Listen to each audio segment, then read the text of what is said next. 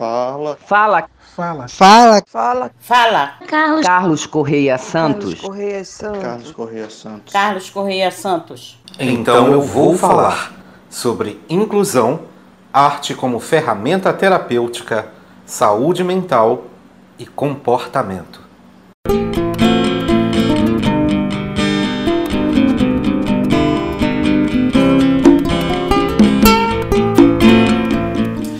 Olá, meus queridos amigos, minhas queridas amigas. Eu sou Carlos Correia Santos, psicopedagogo, musicoterapeuta, com capacitação em arte terapia, terapia cognitivo-comportamental, terapia neurocientífica, especialista em inclusão, especialista em saúde mental, especialista em autismo.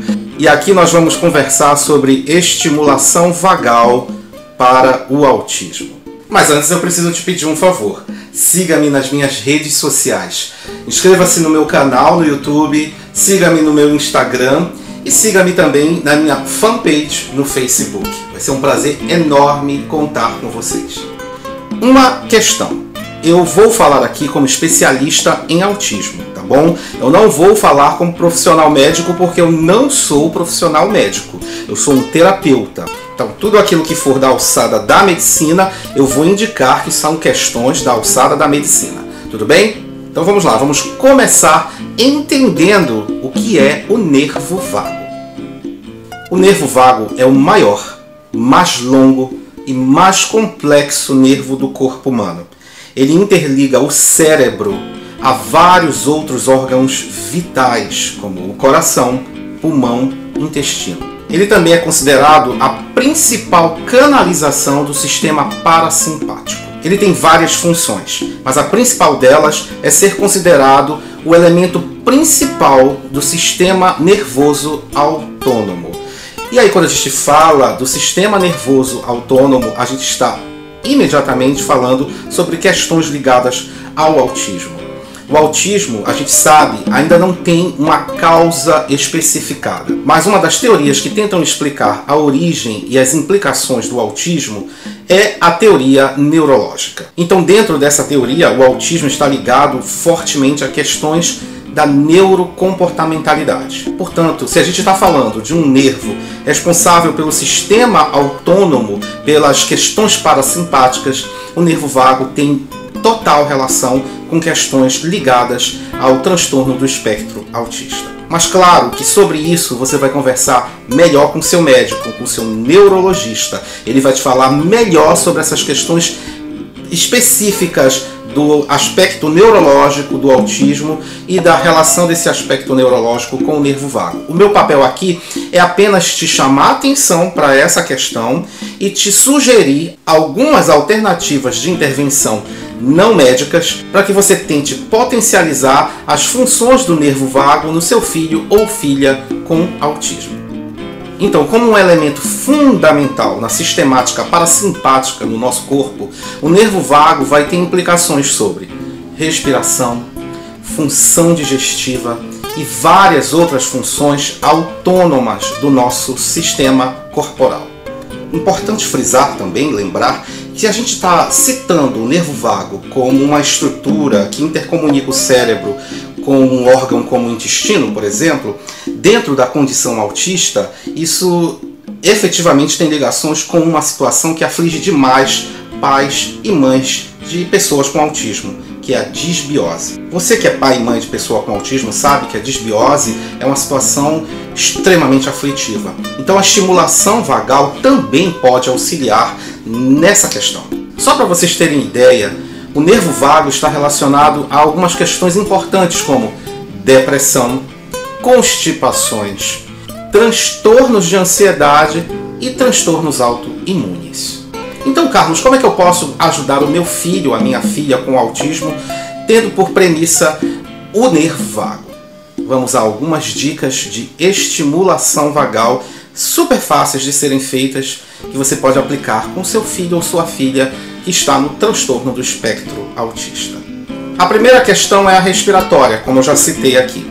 Se a gente referenciou o nervo vago como um elemento fundamental para questões do sistema parasimpático, como também já mencionado, ele está ligado a questões respiratórias e, portanto, os exercícios respiratórios são fundamentais como estimulação vagal. As práticas de exercício respiratório, do exercício diafragmático, são formas de estimulação vagal e que podem e devem ser aplicadas junto a pessoas com o TEA. E aí, nesse caso, são práticas possivelmente é, eficazes para os três níveis do TEA. Para o nível 1, para o nível 2, para o nível 3. Claro que para cada nível você vai precisar fazer esse exercício respiratório com a pertinência das fragilidades daquele nível. Então, se eu tenho o nível 1 do autismo, eu vou ter menos dificuldades, menos problemáticas para tentar aplicar práticas de exercício respiratório.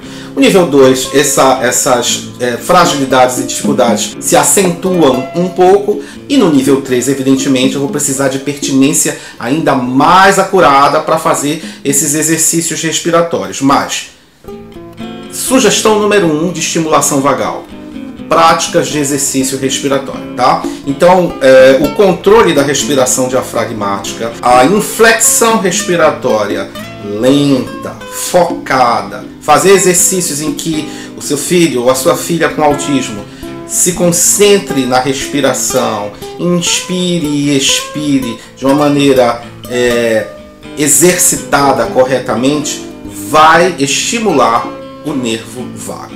Segunda dica de estimulação vagal: toques e pressionamentos feitos no caminho ventral do nervo vago, massoterapia. Inclusive, o pressionamento da área dos ombros e da área cervical, ela é especialmente interessante. Nós já falamos aqui que o nervo vago conecta o crânio, o cérebro, a várias outras partes do corpo. No entanto, esse pressionamento, esse relaxamento dessa área cervical e dos ombros, ela é especialmente importante porque é o início do caminho do nervo vago. Então, relaxar essa região é muito, muito é, é, eficaz, né? Aí a gente esbarra na questão uh, a hipersensibilidade tátil que o meu filho com autismo pode ter. Se o seu filho tem uma, uma hipersensorialidade, uma hipersensibilidade tátil, ou seja, ele tem resistência ao toque, antes dessa prática de toque e pressionamento, você vai precisar fazer a dessensibilização tátil. Já expliquei em outros vídeos sobre isso, mas explicando aqui rapidamente, faça estímulos né, coordenados para que ele passe a dessignificar o contato tátil. Por exemplo, pegue fitas né? E faça grupinhos de fitas passe, no, claro, conversando com ele, explicando para ele que vai fazer isso. Não pegue ele de surpresa, né? Mas chame ele num determinado horário. Vamos fazer uma atividade, bote ele, explique o que vai acontecer, bote ele sentado e comece a, em meio a um diálogo, em meio a uma conversa, comece a passar as fitas na área dos ombros, em áreas táteis hipersensíveis, tá bom? Vá fazendo isso devagar, vá fazendo isso com calma, para que ele é, dessignifique essa aflição que ele sente com o contato do toque.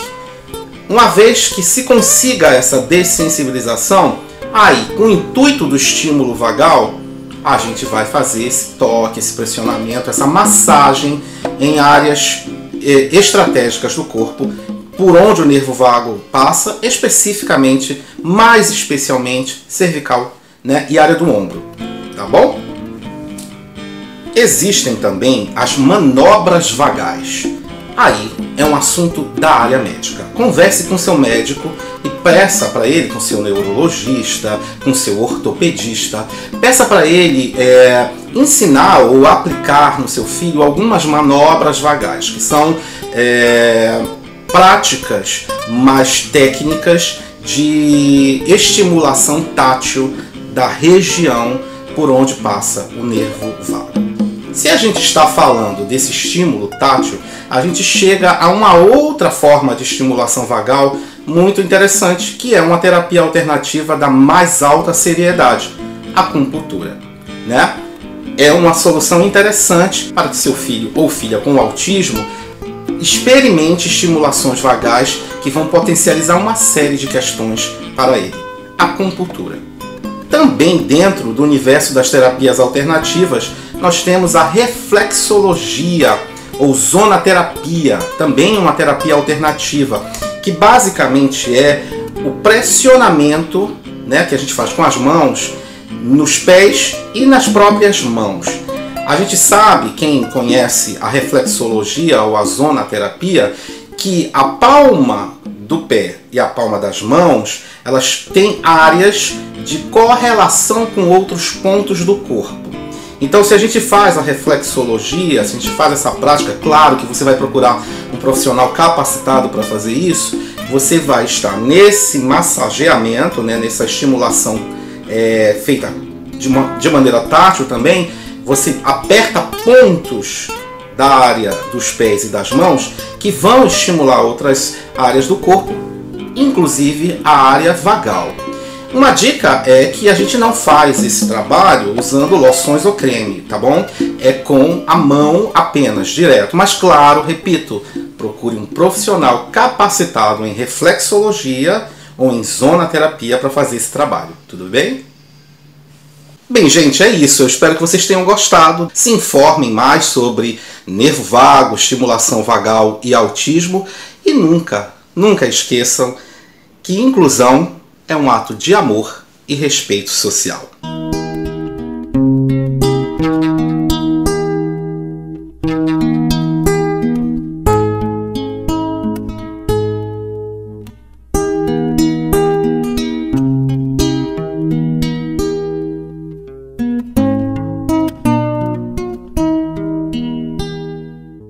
Fala. Fala. Fala. Fala. Fala. Fala. Carlos. Carlos Correia Santos. Carlos Correia Santos. Carlos Correia Santos. Carlos Correia Santos.